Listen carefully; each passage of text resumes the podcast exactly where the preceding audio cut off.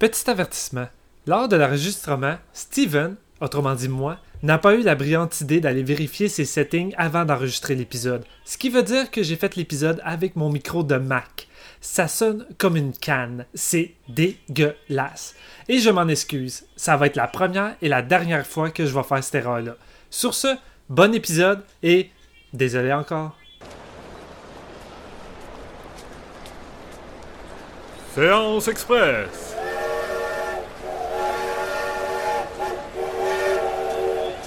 C'est l'heure de la séance express.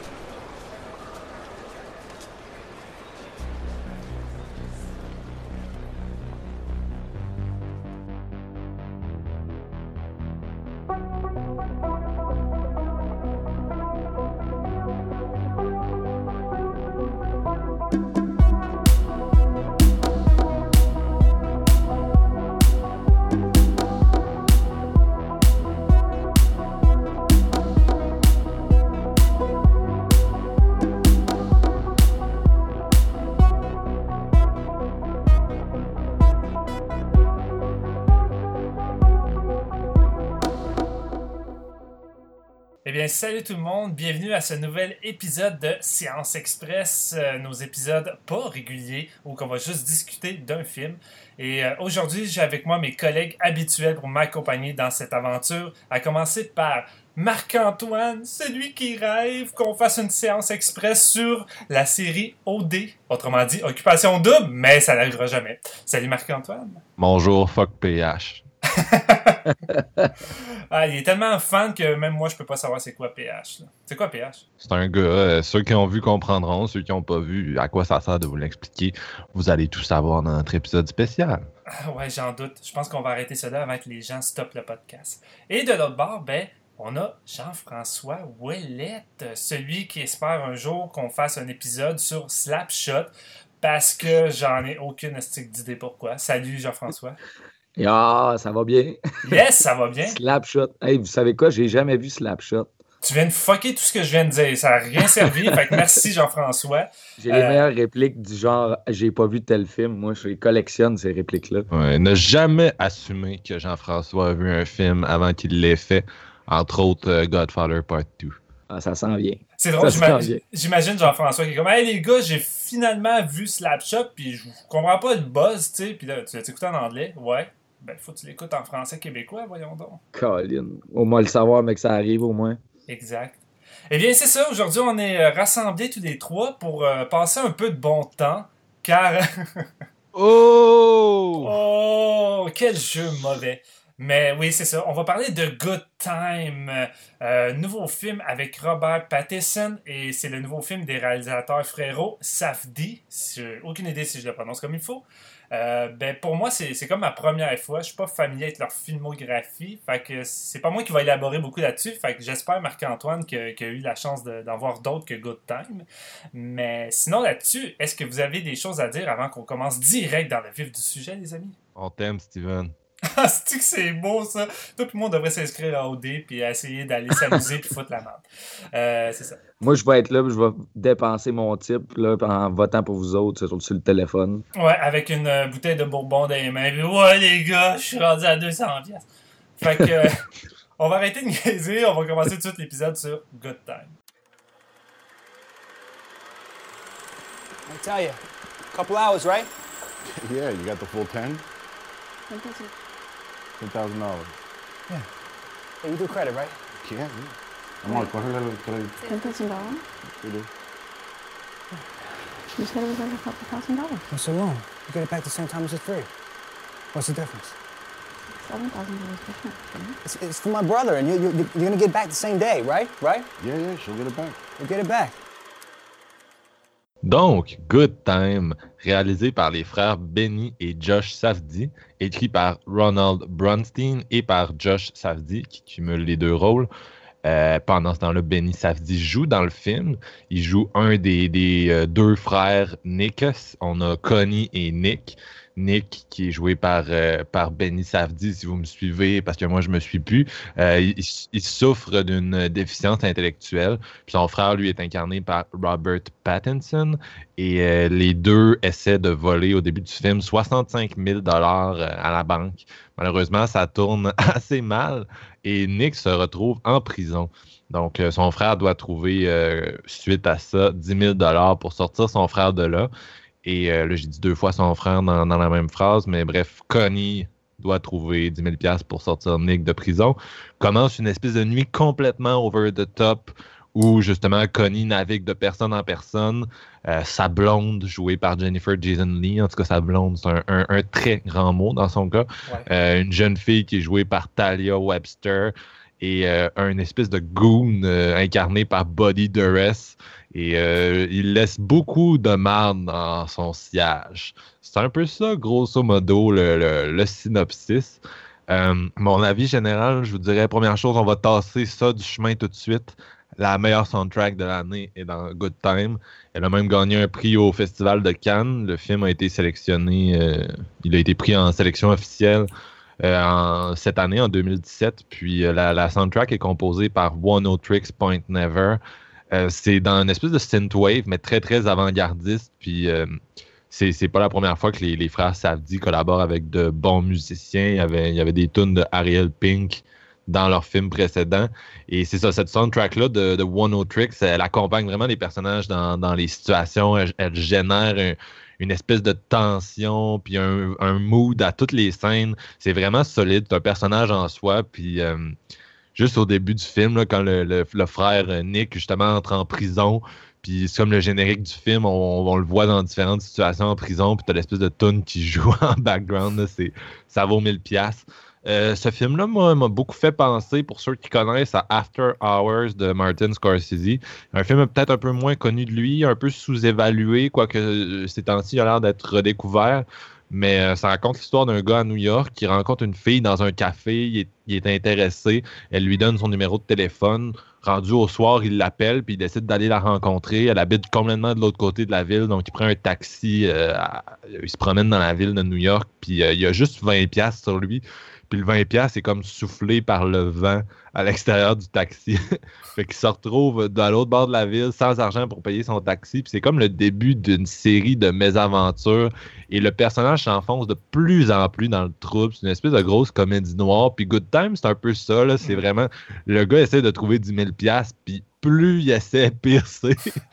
Et euh, c'est fait que c'est inspiré d'After Hours, mais en même temps, l'approche du sujet est différente. Moi, ça m'a rappelé, au niveau de- du fond, je dirais, ça m'a beaucoup rappelé euh, le- les films que Sidney Lumet faisait dans les années 70. Donc, euh, une espèce de réalisme social, puis il y a quand même un certain, une certaine valeur politique dans, dans le film. Niveau réalisation, on est beaucoup plus dans le Michael Mann des années 80.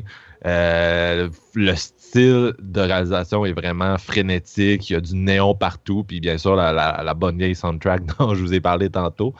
Euh, mais les, les frères Safdie, en général, sont quand même inspirés des années 70. Steven, tu voulais que, que je parle de, leur filmographie. J'ai juste vu un autre de leur film avant Good Time.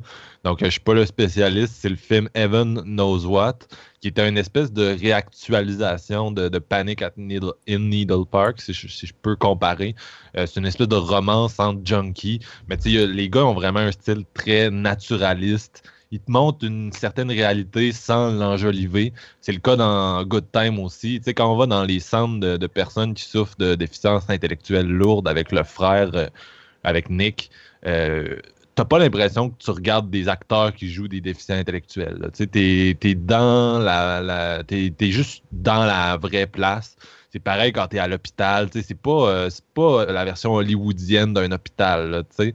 Puis euh, même chose quand il y a une espèce de poursuite entre les deux frères, la police au début du film, il y a la musique, puis il y a, y a des effets de réalisation, mais la façon dont c'est shooté, puis avec les, les- juste les figurants en background qu'on dirait qu'ils comprennent pas trop ce qui se passe, tu as juste vraiment l'impression que tu es un peu dans la vraie vie, que tu es dans un documentaire, que tu as un peu passé le pas. Puis c'est ça une des choses que j'aime beaucoup de leur approche. Puis euh, vite de même, c'est un peu ça mon, mon avis général. Euh, si je peux ajouter une chose, Robert Pattinson, il souffre malheureusement du, du syndrome Twilight, dans le sens qu'il y a beaucoup de gens qui font encore aujourd'hui des tantrums quand ils voient euh, que ce soit Kristen Stewart ou Robert Pattinson sur l'affiche d'un film. Euh, il y a une espèce de haine irrationnelle qui est associée au fait qu'ils ont fait Twilight. Puis Twilight, on s'entend, ça, ça a 10 ans à ce temps-là, le premier film. Mm. Euh, encore aujourd'hui, on dit que Kristen serait mono-expressive, que Robert Robert, je sais pas ce qu'on lui reproche. En fait, c'est juste le fait qu'il a joué un vampire qui brille, puis c'est pas quelque chose qui se pardonne selon certaines personnes, je pense. Mais euh, vite comme ça, je vous mets au défi de voir le, le travail de ces deux acteurs-là en 2017. Ah, Euh, Robert a fait Lost City of Z. Un, ben, c'est pas, il est pas, c'est pas un rôle principal, c'est un, un rôle de soutien. Euh, il a aussi fait Good Time, bien sûr. Puis euh, Kristen a fait Certain Woman, a fait Personal Shopper. Allez voir tous ces films-là. Revenez me voir en me regardant dans les yeux, sans rire, puis en disant que ce sont de mauvais acteurs. Je veux dire, c'est, c'est certains des, des meilleurs acteurs de, notre génération, de ma génération en tout cas, des, des gens de mon âge. Euh, puis Robert, dans ce film-là, Good Time donne une des meilleures performances de sa carrière. C'est clairement un film, un futur film culte. Ça n'a pas pogné au cinéma pantoute. Je pense qu'on parle d'un un, euh, box-office de 2 millions. Moi, j'ai eu la chance de, de le pogner à Québec, qui a été présenté dans un cinéma. Puis euh, ça ça n'a pas été un gros hit, mais c'est vraiment le genre de film. C'est un grower. Puis euh, il y a tellement d'éléments qui font que c'est cool, entre guillemets, parce que c'est vraiment pas cool. là. Ça finit. Ça se passe comme un film de William Friedkin un peu. C'est bleak, très bleak, on va en reparler. Mais euh, il y a vraiment un côté euh, intéressant à ce film-là, puis un, un anti-héros qui a vraiment un, gros magnétisme.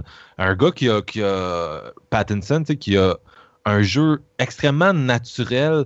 Il joue un personnage qui exploite le monde autour de lui, mais c'est tellement naturel qu'on dirait qu'il n'y a jamais la barrière qui vient des fois dans les films avec les anti-héros où tu te dis que tu n'es pas vraiment capable de t'imaginer faire ce que le personnage fait.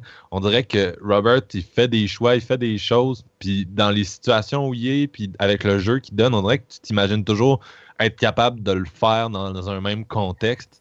Puis euh, même les acteurs secondaires là, sont vraiment de la bombe. Là. Je vais arrêter de parler, mais Buddy Durst, quand il raconte l'histoire de lui qui est sorti de prison, puis euh, tu sais, c'est comme un, un espèce de voice-over par-dessus des flashbacks. Puis la façon dont il raconte, là, ça vaut 1000 pièces. Mais tous les, tous les personnages secondaires là, sont vraiment solides dans ce film-là. cette scène-là que tu parles, c'est Cohen style solide, là. Puis moi, j'ai trippé personnellement, là. C'est ça que je trouve ça drôle avec ces deux, ces deux réalisateurs-là. Je trouve qu'ils ont, malgré qu'ils sont des frères aussi, ils ont une approche assez similaire au Cohen de- de- d'apporter des personnages secondaires complètement fucked up, mais full en- empathiques, si on veut. Puis même s'ils ont juste des, approches totalement différentes, mais je trouvais qu'on pouvait faire une genre de, petite connexion par rapport à ça. Mais je je vais y aller avec mon avis tant qu'à faire, vu que j'ai commencé à parler. Vas-y. Moi, je dirais que c'est pas mal. euh, je, je je sais pas si je peux dire là, mais c'est un de mes trois films préférés de cette année. J'ai terminé le film, puis j'avais automatiquement envie de le, revoir, puis je l'ai écouté le lendemain avec Chantal parce que j'avais trop hâte de lui faire écouter. Euh, c'est juste dans mes cordes. Puis Marc-Antoine me connaît bien, il l'a dit avant il dit Je suis pas mal certain de t'aimer, tout ce que t'aimes dans ce film-là. Puis ouais, c'est- pas mal vrai. Euh, je vais sans doute me répéter un peu, mais comme Marc-Antoine, euh, j'aime euh, l'espèce de, de, prémisse à la After Hour de, euh, de Martin Scorsese, sauf qu'on dirait, comme, comme dit Marc-Antoine comme fois, c'est shooté comme Michael Mann avec des plans de la ville. La manière la photographie de ce film-là durant les, les, les plans de, de haut avec le char qui se promène dans la ville, c'est à peine si on n'est pas dans Collateral. Là, tu sens l'influence de Michael Mann mais tu sens juste constamment les influences des films américains des années 70. Puis encore une fois, Marc-Antoine a dit, euh, t'as une espèce de côté vraiment crasse à la William Friedkins. Mais je moi, je rajouterais ça, euh, une espèce d'énergie à la Run, Lola Run. Je sais pas si c'est abusif, là, c'est pas tant dans le pas tant dans la prémisse ou même dans la, réalisation, mais c'est vraiment, je trouve que le film Good Time sur 1h40, il y a une espèce d'énergie qui transperce l'écran que j'avais pas revu depuis fucking longtemps. Puis tu sais, les 20 premières minutes de ce film-là, c'est du génie. Les 20 premières minutes, vous allez être resté sur le bout de votre, si- votre siège jusqu'à temps que le générique, euh, générique embarque, puis vous allez vous dire, OK, c'est juste le début, ça. Euh, Ouais. C'est S'il y a vraiment un cas de intense. film qui passe vite cette année, là, tu sais, que tu te dis genre, il, il finit, puis tu te dis j'aurais pris une heure de plus, là, c'est lui. C'est lui. Puis ça, ça a un aspect très documentaire dans sa réalisation. Je pense que c'est ça qui, qui fait la différence. C'est de la fiction, mais tellement, tellement proche d'une réalité que, comme dit Marc-Antoine, on, on a vraiment plus l'impression de voir des acteurs. Puis je pense qu'il aide en gros, c'est que la plupart des acteurs secondaires, souvent, c'est même pas des, acteurs professionnels. Je pense que les réalisateurs ont été chercher des, vraies personnes. euh, euh, qui, qui sont parfois dans la rue ou qui ont une vie euh, difficile parce que le film, c'est un des points forts, je trouve. Oui, c'est un bon trailer polar euh, qui, qui va vous tenir en haleine, mais c'est aussi une grosse critique sociale, puis il y a beaucoup de trucs à, débattre. Et oui, le film touche à des sujets qui ont déjà été élaborés justement dans les réalisateurs qu'on a nommés dans les années 70. Mais Cri- Crime, c'est plate, mais c'est autant d'actualité aujourd'hui, puis on est en 2017, là. Je veux dire, euh, le nombre d'années qui séparent ces films-là, euh, c'est c'est quand même hallucinant qu'on qu'on a- qu'on soit un peu au même stade avec les mêmes problèmes, euh, avec euh, cette espèce de, de, de violence con- constante euh, aujourd'hui dans la société, puis la manière que les gens sont, sont séparés, puis comment tu dois fitter dans le move. Euh, Il y a vraiment des trucs intéressants dans le film qu'on va un peu plus euh, élaborer par la suite. Euh, les acteurs sont écœurants. Robert Pattinson là-dedans, il shine sans vouloir faire de mauvais jeux de mots avec Twilight. Il est les premiers instants qui rentrent dans la pièce, son jeu t'agrippe totalement. Il y a un naturel qui est là dès la première seconde, ça lâche pas jusqu'à la fin. J'étais incrusté par ce personnage-là, même si c'est un, trou de cul. La manière que Robert le joue, puis le fait qu'il semble éprouver vraiment euh, un amour intense pour son frère. Tu vois que ce qui le motive le plus, c'est son frère. On dirait que tu arrives à avoir de l'empathie pareil pour ce personnage-là qui est tellement manipulateur puis trop de cul les gens. Fait que même si tu dois suivre ce genre de personnage-là pendant 1h40, t'as un côté de toi que pas t'encourage ce qu'il fait, mais tu peux comprendre en tant que tel, même si j'ai pas de frère personnellement. Tu sais, les liens familiales, c'est tellement fort que parfois ça peut nous faire faire des, choses indescriptibles. Euh, puis la, soundtrack, Marc-Antoine a dit encore une fois, je crois aussi personnellement que c'est la meilleure soundtrack de cette année. Euh, je, la passe en boucle euh, sur Spotify dans mes écouteurs, puis je triple, je suis tout le temps dans le mood. C'est vraiment une soundtrack, une soundtrack qui se mélange habilement avec les images du film. Puis sinon, en gros, moi, c'est pas mal ça. C'est juste un film qui m'a fait triper. Une, une méchante ride, là, hypnotisante, surréaliste, mais euh, qui, qui semble vouloir en dire beaucoup en même temps. J'ai vraiment trippé. Fait que toi, Jean-François, qu'est-ce que t'en as pensé? Yes, euh, ben, moi, je suis allé vraiment euh, dans Good Time euh, à l'aveugle. J'avais aucune idée c'était quoi le, le- un once du scénario de ce film-là. En fait, je pensais que ça avait l'air d'une comédie un peu, puis j'ai juste shout-out de même à l'affiche. L'affiche est vraiment délectable. C'est vraiment écœurant comment c'est monté, tout ça. Euh, je, suis plongé là-dedans, puis j'ai eu quand même une très, très bonne claque d'en face. Je dirais, je m'attendais vraiment pas du tout à ça. De quoi d'aussi sérieux, mais traité comme ça avec une espèce de côté onirique un peu. C'est comme si le personnage de Robert Pattinson vivait un cauchemar parce que c'est un. Il, il réalise qu'il il vit comme une mauvaise décision après les autres pendant une heure et demie. Vraiment, il n'y a aucune décision qu'il prend qui ça semble être les bonnes parce qu'il s'ass- il, creuse sa propre tombe, on dirait. Il ne va jamais vraiment réussir à sauver, puis la débandade va toujours continuer. Euh, ça fait que ça, j'ai vraiment trouvé ça hot comme scénario parce que ça m'a quand même surpris. Puis il y a, des, euh, il y a- vraiment des, événements qui se passent dans ce film-là que j'avais la gueule à terre. J'étais là. Ça se peut pas qu'ils qu'ils- qu'ils prennent cette décision-là pour, am- pour que ça pense l'aider au final. Fait que ça, ça m'a vraiment. Puis d'ailleurs, vous l'avez, vous l'avez si bien dit, mais Robert Pattinson, je pense, moi, c'est la meilleure performance que je l'ai vu donner dans, au cinéma. Là. Vraiment, c'est euh, une solide performance. Puis il tient vraiment beaucoup le film sur ses épaules. Puis j'ai aimé ce que vous avez parlé. Tu sais, la soundtrack, oui, on s'entend, c'est, c'est l'une des meilleures soundtracks de l'année, sinon la meilleure soundtrack. Moi, elle m'a vraiment beaucoup rappelé celle d'It Follows dans son côté stressant. Puis dans Oui. euh, l'espèce de personnage. Pas, personnage qui, qui fait partie du film puis qui, qui est là euh, à chaque fois qu'il est là ça, ça rehausse euh, l'image que tu vois. Ce que je vois peut-être amener comme côté c'est elle est tellement bonne cette soundtrack là que quand, qu'elle- quand elle n'est pas là le, le- le film est un peu moins bon selon moi. Genre les scènes les moins euh, les moins marquantes sont celles où la, la musique appuie pas le, le, visuel dans le fond mais c'est vraiment un, mince petit quelque chose que, que, que j'ai euh, soulevé parce que ça j'aimais tellement la soundtrack puis ce que, ça pouvait amener aux scènes dont fait faisait partie, que quand il n'y en avait pas, je me disais, ouais, non, mais tu aurais pu mettre un autre tune là-dessus, là, ça j'aurais été down avec ça. Mais chapeau pour, euh, ouais, c'est One, euh, 106, euh, je me souviens plus du nom, mais il est vraiment très, très solide compositeur. Puis euh, comme Marc le disait, assez avant-gardiste aussi, là, c'est, euh, c'est assez new wave comme, comme synth, là, c'est vraiment cool. Euh, à part de ça, je dirais, avant de, de, de plonger dans, dans la discussion plus en détail, là, moi, ce que j'en retire là-dedans, c'est que le film essaye de nous dire qu'il est de jamais truster personne, si on veut. On, on dirait que chacun des personnages est un menteur à, à, sens, à sens propre. Genre, il y avait- tous les personnages sont différents, mais se ressemblent, puis ils, se rejoignent sur ce point-là. Puis je trouvais que c'était calissement bien écrit parce que ça, ça donne une identité propre à chacun de ces personnages-là, mais ça les remet tous un petit peu dans le même baril. Je sais pas si vous me suivez là-dessus. là. Ouais, ben, je te, je te suis, mais en même temps, moi, c'est pas la façon que je le vois. Le genre de message, pour moi, que je vois dans ce film-là, c'est que si t'es pas né de, de, de- dans le moule de la société avec une- un genre de, de vie privilège, euh, ben, il n'y a pas d'autre moyen de t'en sortir que la voie facile, ce qui veut dire la violence, le vol ou peu importe. Parce que on dirait, on dirait que la société se calisse de tous les gens parce que ce film-là te ramène d'un coin de la ville que t'as quasiment plus conscience que ça existe parce qu'on montre pratiquement plus ça dans les films. C'est tout le temps les beaux quartiers, euh, les, beaux acteurs, les, les, les, les gens qui ont des bonnes jobs, qui ont la vie facile, qui ont eu des bons parents. Ici, c'est c'est pas le cas. Ici, les, gens sont sont abandonnés, sont détruits, sont, ils vivent dans une crasse qui, est devenue la normalité pour eux, puis sont coincés là, ils n'ont pas de clé. La société donne aucune aucune clé pour essayer de les aider. Ils sont comme vraiment balancés de côté. Puis c'est comme, on va vous mettre dans un coin tous ensemble, puis euh, on va juste espérer que euh, les gens vous oublient. Puis c'est vraiment déprimant. Il y a vraiment des passages dans ce film-là qui est déprimant. Euh, puis tu sais, c'est un peu ça le personnage de Robert Pattinson. Lui, il est, il est comme révolté contre ça, puis il veut s'en sortir. Puis le seul moyen qu'il voit pour ça, c'est de réussir à voler cette banque-là, puis de prendre son frère, puis de s'en aller, puis de vivre la vie qu'il désire, une vie normale, une vie où t'es bien, puis t'as tout ce que tu désires, tu peux faire ce que tu veux.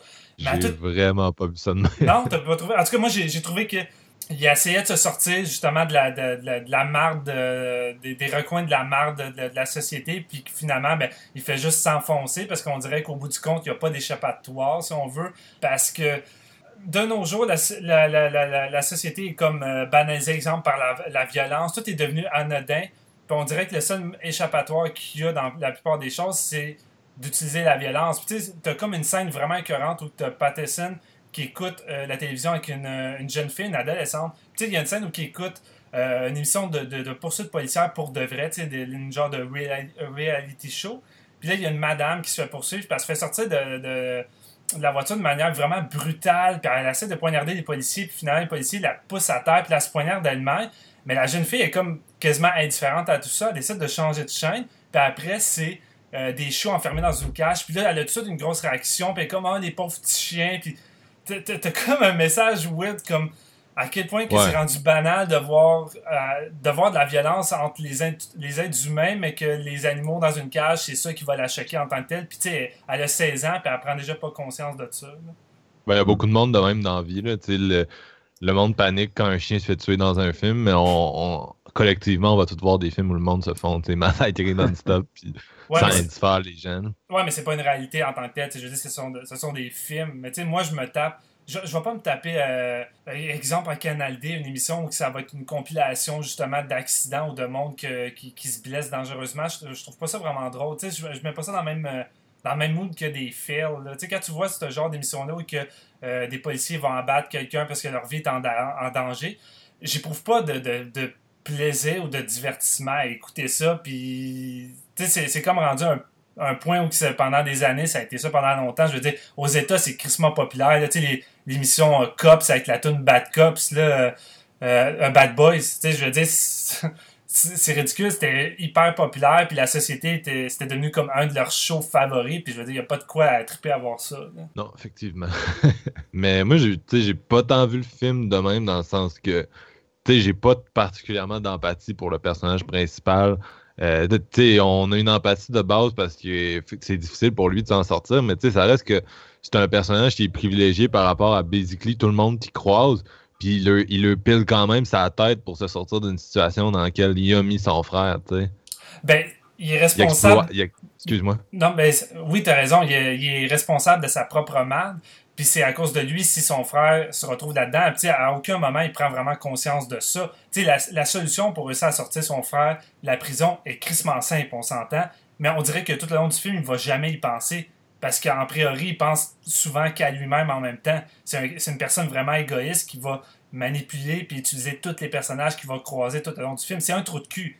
La- la- le Mm. côté empathie, moi que je parle, c'est juste au, de son point de vue motivation, de, euh, en fait, qu'il veut vraiment aider son frère. Puis c'est plus ce côté-là que j'a- j'a- j'arrive à comprendre, mais de son point de vue à lui, je le vois pas comme quelqu'un de privilégié. J'ai pas l'impression qu'il est plus privilégié que tous les personnages qu'il voit dans le film. Tu sais, à un moment donné, il rencontre l'autre personnage que tu, parlais qui va raconter son histoire un peu comme dans les films des frères Cohen. Puis à un moment donné, il va le juger, puis il va dire que c'est juste une merde, euh, qu'il qu'il a rien d'envie, que c'est un loser. Puis l'autre personnage il dit, ben t'es pas mieux que moi. Puis tu sais, c'est vrai. Robert Pattinson, Ouais. tu le vois tout le long du film, puis il est autant pathétique puis euh, ringard que tout ce qu'il reproche à l'autre gars, mais le gars, il, est- il est déconnecté. Lui, il se croit mieux que le- les, les autres personnes dans la société, mais il est au même stade. Je veux dire, il est au même stade que son frère également, qui vit avec sa grand-mère, puis est-ce que sa grand-mère les maltraite vraiment puis qu'ils ont vraiment une condition de vie de merde? On ne sait pas vraiment parce que on se fie au point de vue de Robert Pattinson qui dit que sa grand-mère est vraiment est vraiment poche puis pas bonne avec son frère puis avec eux. Fait que leur seule solution, c'est de s'enfuir. Mais tu sais, on n'est pas vraiment conscient de, de, de, de tout ça vu que Robert Pattinson compte beaucoup de bullshit tout le long du film. Ouais, ben, tu sais, il y a, il y a énormément de bullshit dans ce personnage-là. Juste, tu sais, il promet à son frère qu'il va s'en aller à une place, mais à un moment donné, il va voir sa genre de copine que, tu sais, en tout cas, sa copine, tu sais, c'est une femme En de plus vieille que lui, Ouais. qui vit avec sa mère, qui, euh, puis qui, qui a pas comme pas le droit de le voir, tu sais, sa mère, l'empêche de le voir.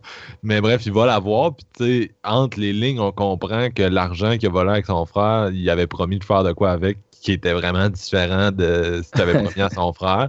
Fait que, tu sais, c'est-tu avec son frère qui était honnête, ou est-ce qu'il l'a bullshité aussi, Ouais. tu sais, puis le, frère, le petit frère est persuadé que son grand frère est là pour lui, puis qu'il l'aime, puis tout.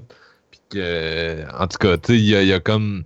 Peut-être qu'il il doit aimer son frère un peu parce qu'il travaille fort pour trouver le 10 000 pour le sortir de prison. Mais cet amour-là s'exprime d'une façon tellement déficiente, anyway, que.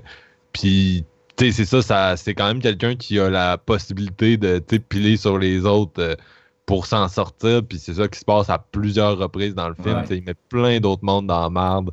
Puis tu sais, c'est- comme je disais tantôt, c'est pas du monde qui sont tant avantagés, là, tu sais, c'est le, le pauvre gardien de sécurité d'une place de merde, c'est une jeune fille qui vit genre avec sa grand-mère dans une espèce de, de petit Audi, tu sais, puis son, son grand-père malade, tu sais, c'est plein de monde de même, puis euh, fait que tu sais, ça reste qu'il est- il m'est vraiment pas sympathique, là.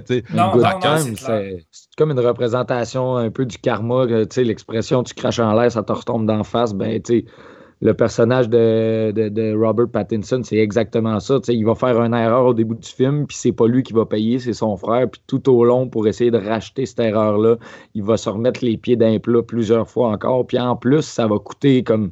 Ça, va- ça va blesser tout le monde autour de lui, là, vraiment tout le monde qu'il rencontre. Juste le, quand tu pars avec quelqu'un qui est, euh, qui, est, qui est couché dans un lit d'hôpital puis qui est sans connaissance, puis tu pars avec mon gars en autobus avec une chaise roulante puis qu'il se réveille totalement ailleurs. C'est un hostie d'assaut, ce gars-là, là, parce que il voit juste vraiment comment il peut se sortir de la merde lui-même puis aider son frère, mais c'est pas la raison première.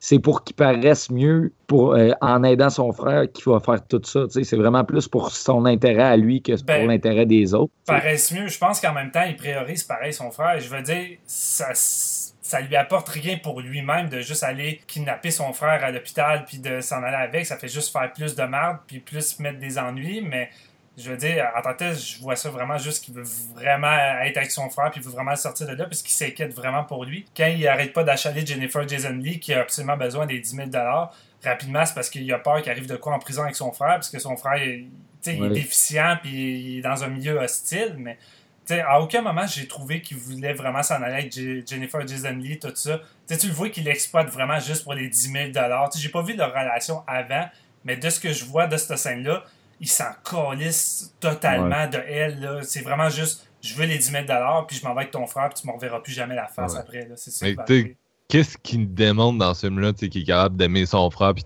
de savoir qu'est-ce qui est le mieux pour lui?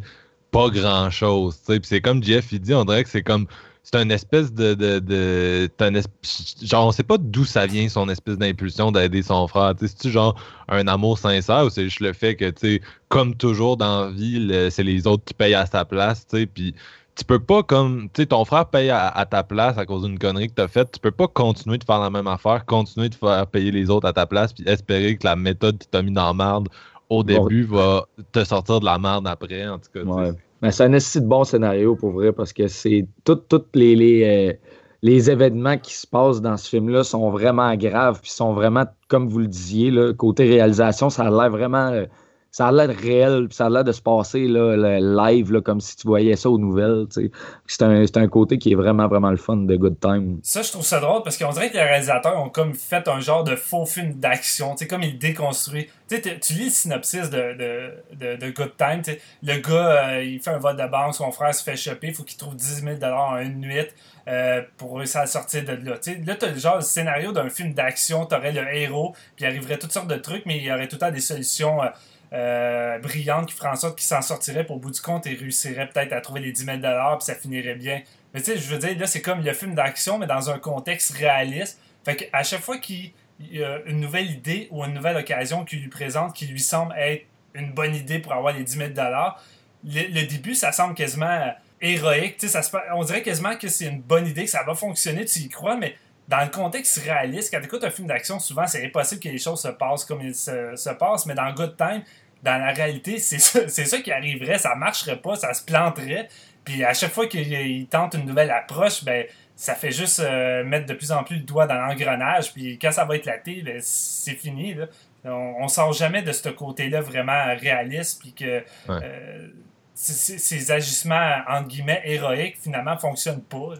la, la réalisation, la soundtrack aide à, donner une espèce d'impression de, tu sais, de, de, de frénésie un peu. Puis, euh, mais en même temps, quand tu repenses aux différents événements du film, tu sais, oui, il y a une poursuite avec la police au début, puis il y a une, il y a une fin dont on, on va éviter de, de, de, de parler trop, mais entre les deux, tu sais, les différentes situations qui arrivent, tu sais, c'est pas des, pas des, des grosses affaires, tu sais, il n'y a pas de Mm. gunfight dans ce film-là, il n'y a pas de, tu sais, il y a pas de meurtre, il n'y a pas vraiment, tu sais, il y a pas, euh, c'est plus, euh, plus la, vie réaliste, entre guillemets, tu t'es un criminel, de, de nos jours, là, tu vas, tu vas essayer de te sortir de la merde, puis tu vas essayer de trouver du cash, puis tu vas essayer d'éviter la police, mais tu vas pas, ça va pas virer en John Wick non plus, là. euh. Mais c'est ça qui est malade. Dans ce film-là, c'est la simplicité qui était terrifiante en tant que telle parce que ici, il n'y a rien de tape à l'œil. Tu sais, je veux dire, on n'est pas dans le gros vol de banque à la point break avec des masques, des shotguns, puis ils ont calculé pendant deux semaines les caméras, les gardes, tout ça. Non, les deux gars arrivent avec des masques silencieux, puis euh, leur arme, c'est un bout de papier avec un crayon.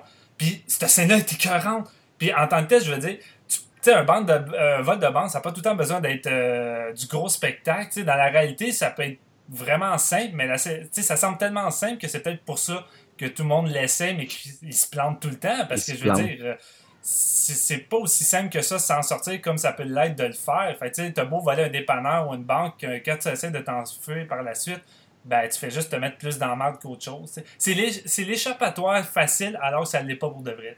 Mm. Puis moi, il y a un côté claustrophobique qui m'a vraiment comme happé. là. Dès que le personnage de Patterson rentre dans la pièce, la caméra, la, la mise en scène change un peu, puis t'es comme collé en plein son visage, puis à tous les moments que t'es avec ces personnages-là, t'es tout le temps pogné avec eux, puis je sais pas, j'étouffais tout le long. Tu les seuls moments que t'es apaisé un peu, c'est comme les plans aériens de la ville, puis t'as comme un moment où les personnages euh, peuvent un peu euh, respirer justement en voiture, qui peuvent aller où ce qu'ils veulent, mais en dehors de ça, est-ce que t'es tout le temps coincé dans leur malheur avec eux, puis c'est suffocant, je trouve. Ouais.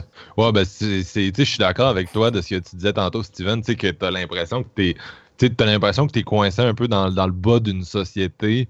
Puis, tu sais, que le, le- c'est ça, le, ce gars-là, pour monter, il- comme je, on- je disais tantôt, il pile sur des têtes. Mais effectivement, tu sais, il est un peu étouffé. Puis, il y a comme, c'est- disons que ses opportunités. euh, puis, c'est, c'est, le- c'est ça, les choses qu'il pourrait faire, c'est assez restreint. puis, tu le sens dans la réalisation. Là, tu sens que ça y pèse. Puis, euh, tu sais, mettons, à un moment donné, il, justement, il est dans l'espèce d'autobus pour euh, handicapés avec son frère, puis Mm.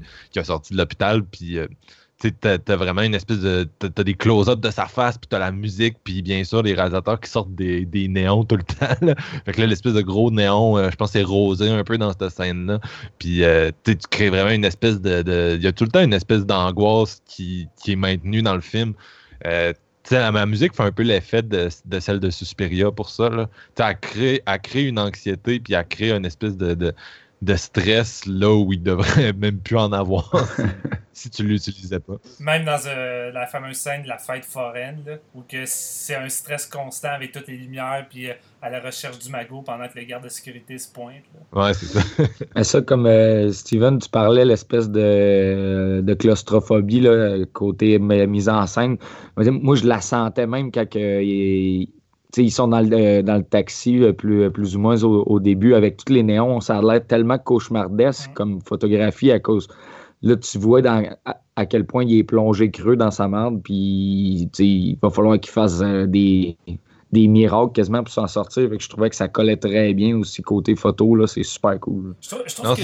ben, j'allais juste dire que c'est surprenant. tu sais, On, on parle de l'esthétique depuis tantôt, puis tu sais, c'est surprenant comment d'un côté, tu sais, avec le, le- c'est ça, les figurants, les, les- la façon dont ils présentent les, euh, les endroits publics, puis euh, tu t'as toujours une espèce d'impression d'être vraiment groundé dans le réalisme, mais en même temps, un gros expressionnisme avec l'usage, tu l'as dit, des éclairages, de la musique. tu sais.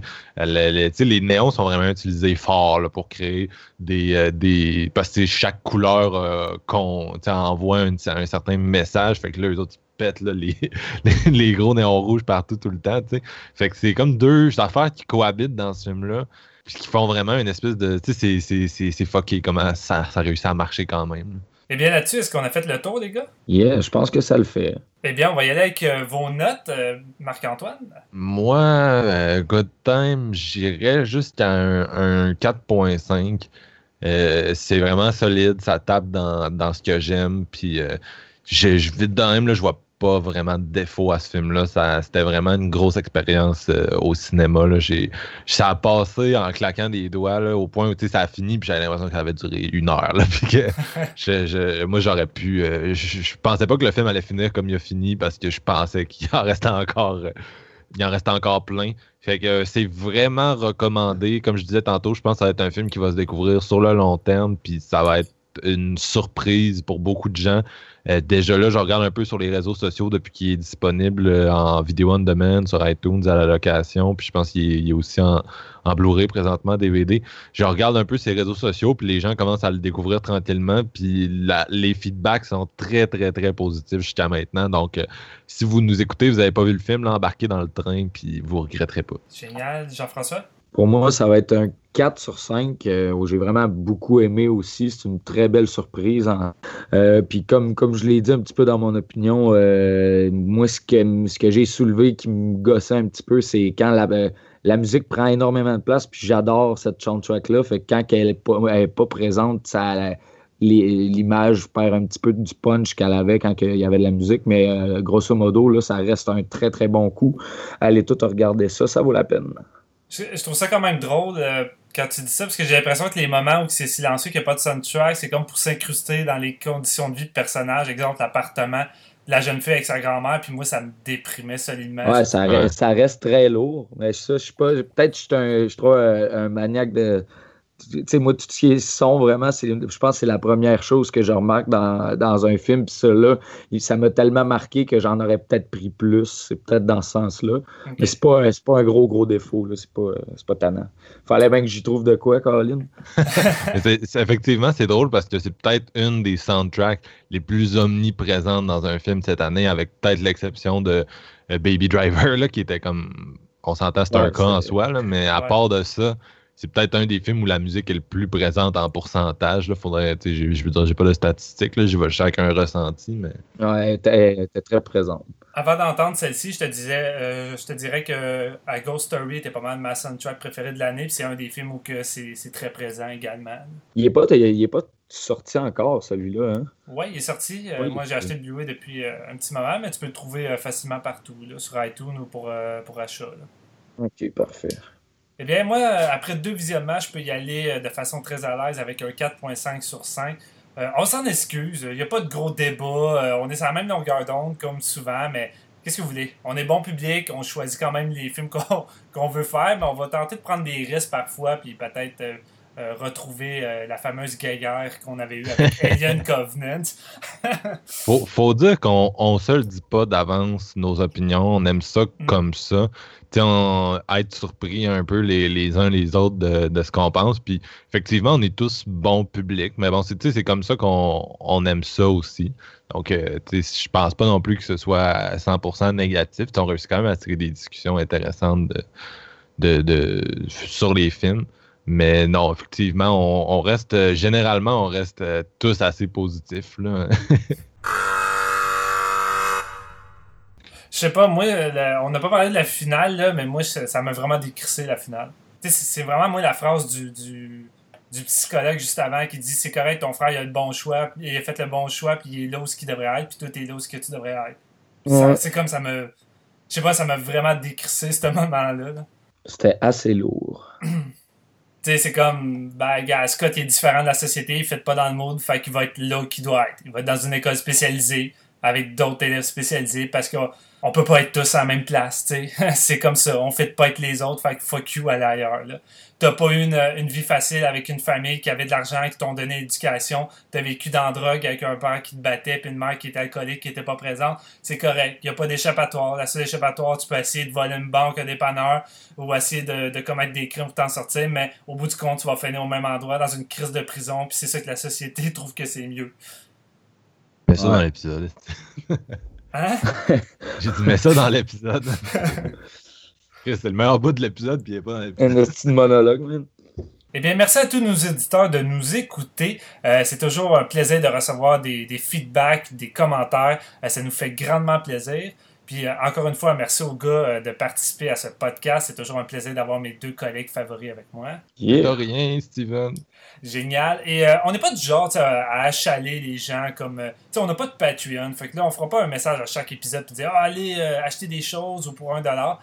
Euh, la seule chose euh, que je crois qu'on peut demander de temps en temps, c'est peut-être d'aller nous mettre des étoiles sur iTunes parce que ça fait une petite différence pareille euh, dans la visibilité et ça pourrait peut-être faire découvrir le podcast aux gens. Fait que peut-être laisser quelques étoiles avec un petit commentaire. Je pense que c'est le plus beau cadeau que vous pouvez nous faire. Puis en même temps, c'est toujours fun d'avoir des nouveaux fans pour le podcast. Fait que là-dessus, on va se laisser en musique. Et aujourd'hui, ben, on va y aller avec une musique du film, avec la soundtrack, c'est un petit peu inévitable. On va y aller avec la chanson The Pure in the Dame euh, avec Iggy Pop au chant. Et euh, c'est composé par le par Never. Euh, fait que là-dessus, on vous dit à la prochaine.